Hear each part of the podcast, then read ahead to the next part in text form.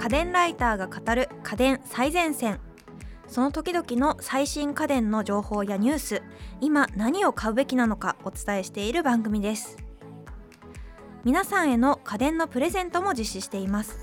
応募に必要なキーワードは番組の最後にお知らせしますので最後まで聞いてくださいね。進行役は私池澤彩香です。そして今回の担当は家電ライターの岡安学さん。どうぞよろしくお願いします。はいよろしくお願いします。はい今回のテーマは VR 最前線。VR はね本当にどんどん進化しているジャンルだと思うんですけれども私過去に実はオキュラス GO という機種にね手を出したことがありましてあんまり使いこなせなかったんですよねあのでもここ数年間で一番進化しているジャンルだと思うので最近の進化がどうなのかというところは私もすごく気になるのでこの辺りのお話をいろいろ聞ければいいかなと思っています。はい。今回 VR を紹介するきっかけとなったのは Oculus の新作である Oculus Quest 2が発売されたことですね。はい。結構話題になってますよねそうですね。 Oculus Quest の2かなり進化している部分がありましてあと値段がかなり安くなったっていう部分が、前回の Oculus で、えーと、同じ64ギガで多分4万後半5万近かったと思うんですけれども、今回の Oculus Quest 2は64ギガだと、まあ、3万の後半ぐらいなんで1万円も安くなってさらに機能がかなりアップしてるっていうのでお買い得って感じですね。おそうなんですね、はい、ちなみにどんな用途で普段使われてるんですか？もともと僕は VR は PSVR を使ってたんですけれども、最初はまあゲーム目的とかだったんですけれども一番 PSVR で使ってたのって実は、えーとシネマティックモード VR 空間に画面を表示させることができるんですよ。はいはい、そうするとそこに200インチぐらいの映画館のようなスクリーンがこうできましてそこで普通に何か映画なりを再生するっていうのを結構楽しんでましたね。お私も確かにオキュラス GO で唯一使った機能がそれでした。そうそうですね。でそれだとヘッドマウントディスプレイと何か違うのってなるんですけど、ヘッドマウントディスプレイって目の前にそのまんま画面があるんで右向こうが左向こうが永遠に画面がついて真正面についてきちゃうんですけれども、うん、VR の場合は画面の場所が決まってるんで右向いたら画面が左側に行っちゃうし左向くと画面が右側に行っちゃうっていうだから映画館でキョロキョロするのと一緒ですよね。なんでそこにいる感がやっぱり出る。そうすると本当に映画館で見てるような感じになるんで。でさらに映画館でかからないようなものを例えばテレビでしかやってないアニメであったりとかお笑い番組映画館で見れないじゃないですか。そうですねそれを見るとなんか映画館でこんなものを見てるんだみたいな感覚が面白かったりするんですよね。確かに結構没入感があるなっていうそうですね。感じはありますよね。ちょっと私が語っての本当にオキュラス GO 時代の ちょっとスペック低い記憶になるんですけど、ね、まあ実際はその PSVR も解像度が低いんでダイレクトにフル HD モニターとか 4K モニターで見た方が、もの自体はこうコンテンツ自体は綺麗に見えるんですけどもう臨場感というかその場にいる感っていうのがやっぱり楽しい感じにはなりますね。よくその VR 界隈の方々が楽しんでいらっしゃる VR チャットとか、はいはい、なんかそういうコミュニケーションツールとしての使い方そうですね。もされたりするんですか、まあ、僕は PSVR の時はそういうあんまりコミュニティがあんまりな、うん、僕は知らなかったんでなかったんですけれどもちょうどそれから Oculus Quest の初代の方でハマってる知り合いとかがその VR チャットにすごくハマってて。で自分でアバター作ったりとかそういうのをやってて今回も Oculus Quest 2になったんでその人に頼んでちょっと VR チャットこう最初の段階のところまで教えてって言っていろいろ教えてもらってチャットとかアバターとかの変更とかをしてやってますね。なんかどうですか？VR 空間上のコミュニケーションっていうのは。そうですね。やっぱりチャットって言ったら今だったら例えば Zoom のような、テレビ会議のようなこともできますし普通に今まで通りに音声のみのチャットもできますしあとは文字によるチャットもできるんですけれどもアバターが入ることによって正面で話してる感じがするってことですよね。リアクションしてくれるってことですよね。やっぱなんかちょっとこう面白い話をしたところで何の反応もないのちょっと辛いなとかって思っちゃって受けてんのか受けてないのかもわからない状態になると思うんですけれども VR の場合は結構動いてくれる人が多いっていうのがあってやっぱりリアクションが見れるのがいいかなっていう感じにするのとどうしても Zoom とかだとカメラの位置があって、例えば10人いたら10人が個別にこう集まってるだけなんですけれども、VR のアバターだと10人は部屋にいて本当に部屋に10人集まってるような感じになるからいっぺんに、まあ後ろにいたりするかもしれないんですけれども目の前に例えば45人なり9人なりこう全員が見れてる感じで話をできるっていうのがやっぱりその空間にいるっていう感じはすごい違いますね。あとアバターを使うじゃないですか、はい、だから多分自分とはもう一人の人格みたいななんかそういうものがありそうだなって。例えば私だったら実際は女子なんですけどめっちゃゴリゴリの筋肉ムキムキの男性アイコンにして、うん、なんかそうするとコミュニケーションが変わるのかなとかすごくそうですね、ね、そういうのもありますしもともと知ってる人だとアバターを変えててもその人だっていう感覚がやっぱなんとなくこう通じるものもありますし、そういう楽しみは両面ありますよね。確かにそうですよね。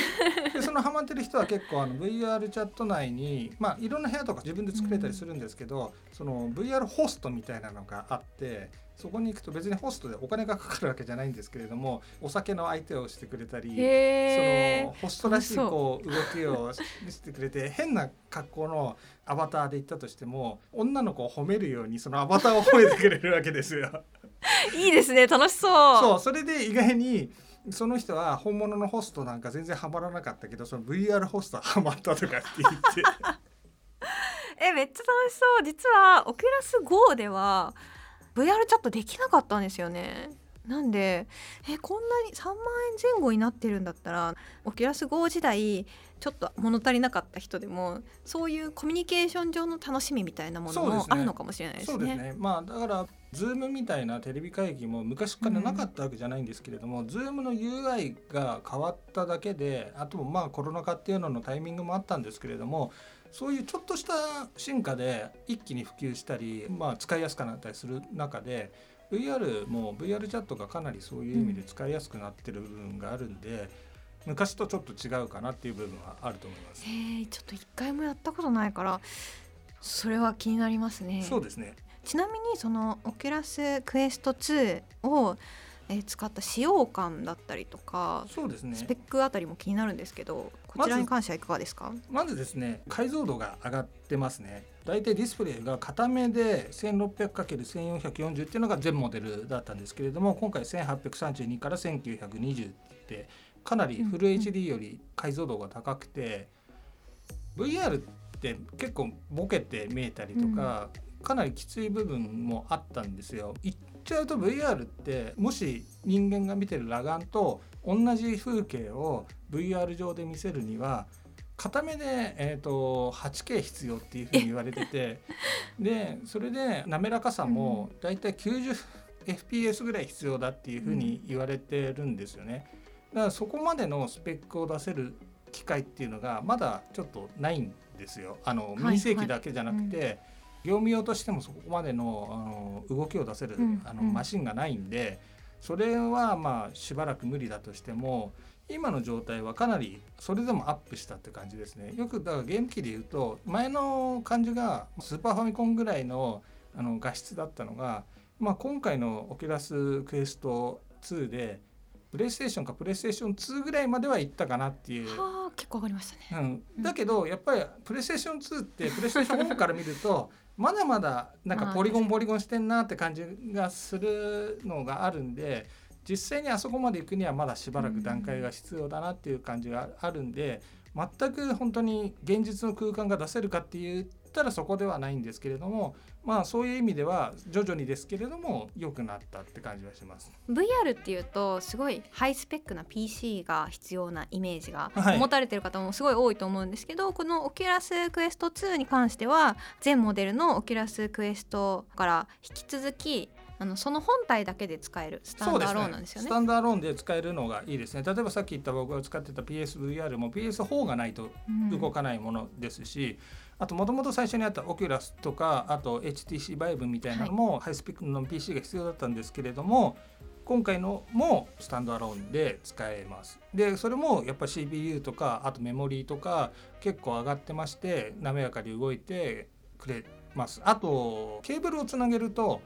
PC とつなげると PC のワイヤードでつなげた VR としても使えるのでハイスペック VR とあまり変わらない使い方もできるんですよ、だから PC で PC 用の VR ソフトを起動させてそれで見るっていうこともできるようになってるので、ね、はい、手軽に使いたい時は単体で、はい、より高度な体験がしたい時は PC つないでみたいなあのツーウェイな使い方ができるんですね。えー、それはいいですね確かに、はい、うん。なるほど、はい、結構その私以前 VR 使いこなせなかったなみたいな感じがあったんですけど、はい、今回はおすすめできますかね？そうですね。いう意味では。はい。まあ、ちょっとそのいろいろスペックアップしてる割にはあの値段が下がってるっていう部分で、うん、時間が経ったんでいろいろ普及したっていう部分もあるんですけれども結構コストダウンしてる部分もありまして、うん、ストラップが結構しょぼかったりするんで。えーと、手首につけるやつ。あじゃなくてあの頭の頭の方か。頭を押さえるストラップが結構ただのゴムバンドで留めるだけの状態になってて、前のはこう調節とかできたんですけど、はいはいはいでその調節のやつが別売りで売ってるんですけどそれが7,000円ぐらいするんで。あなるほど。だからそれを込みで考えるとさっきのやつが4万4,000円ぐらいになってしまうので、うんうん、まあ前のとあんま変わらないかなって気がしますけどでもそれがあった方が多分使いやすさが良くなりますしあと目のあの離れてるところの調整が3段階できるんですけど、前のは確か下でこう動かせるはずだったのが、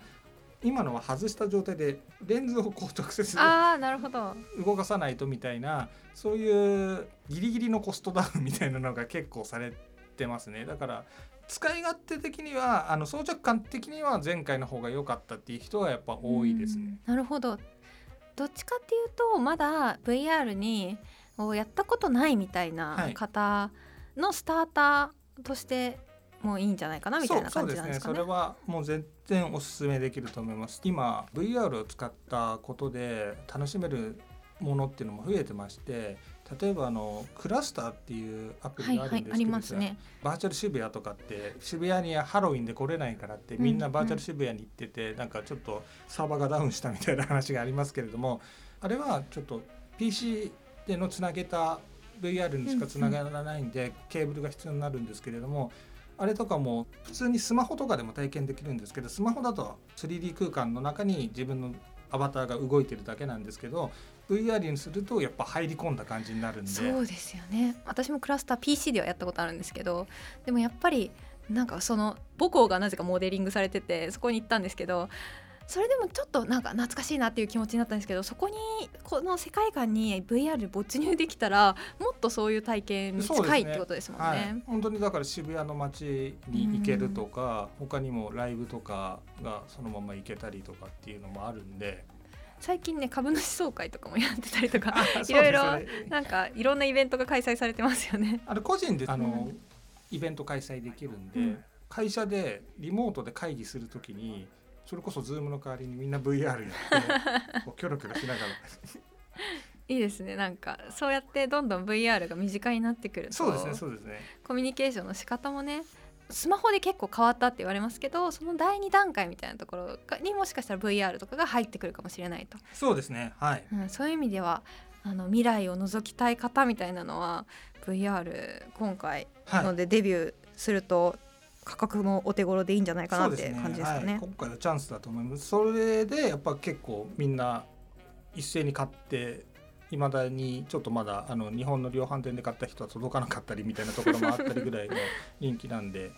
VR チャット以外で面白いゲームなんかあったりするんですか？オキュラスクエスト2のためっていうわけではないんですけれどもスペースチャンネル5っていうあのドリームキャストで流行ったあのちょっとマニア向けのダンスゲームがあるんですけれどもそれがかなり好評ですね。あとこれも多分 GO の時代からあったと思うんですけど、はい、ビートセーバーっていう音ゲーがありましてあったかも。やったかも。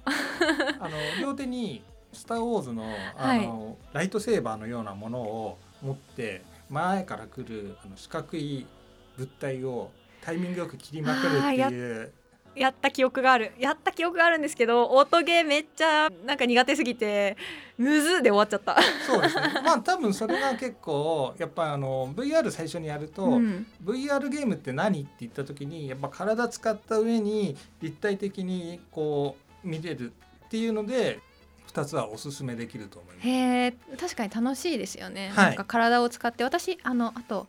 これはオキュラス GO ではないんですけどオキュラスクエストかな？クエストでやったあのお絵かきアプリ、はいはい、立体に絵を描けるってやつ。あれも結構面白かったですね。そうですね。なんでまあ本当 VR っていうのは VR でしか体験できないものもあると思いますので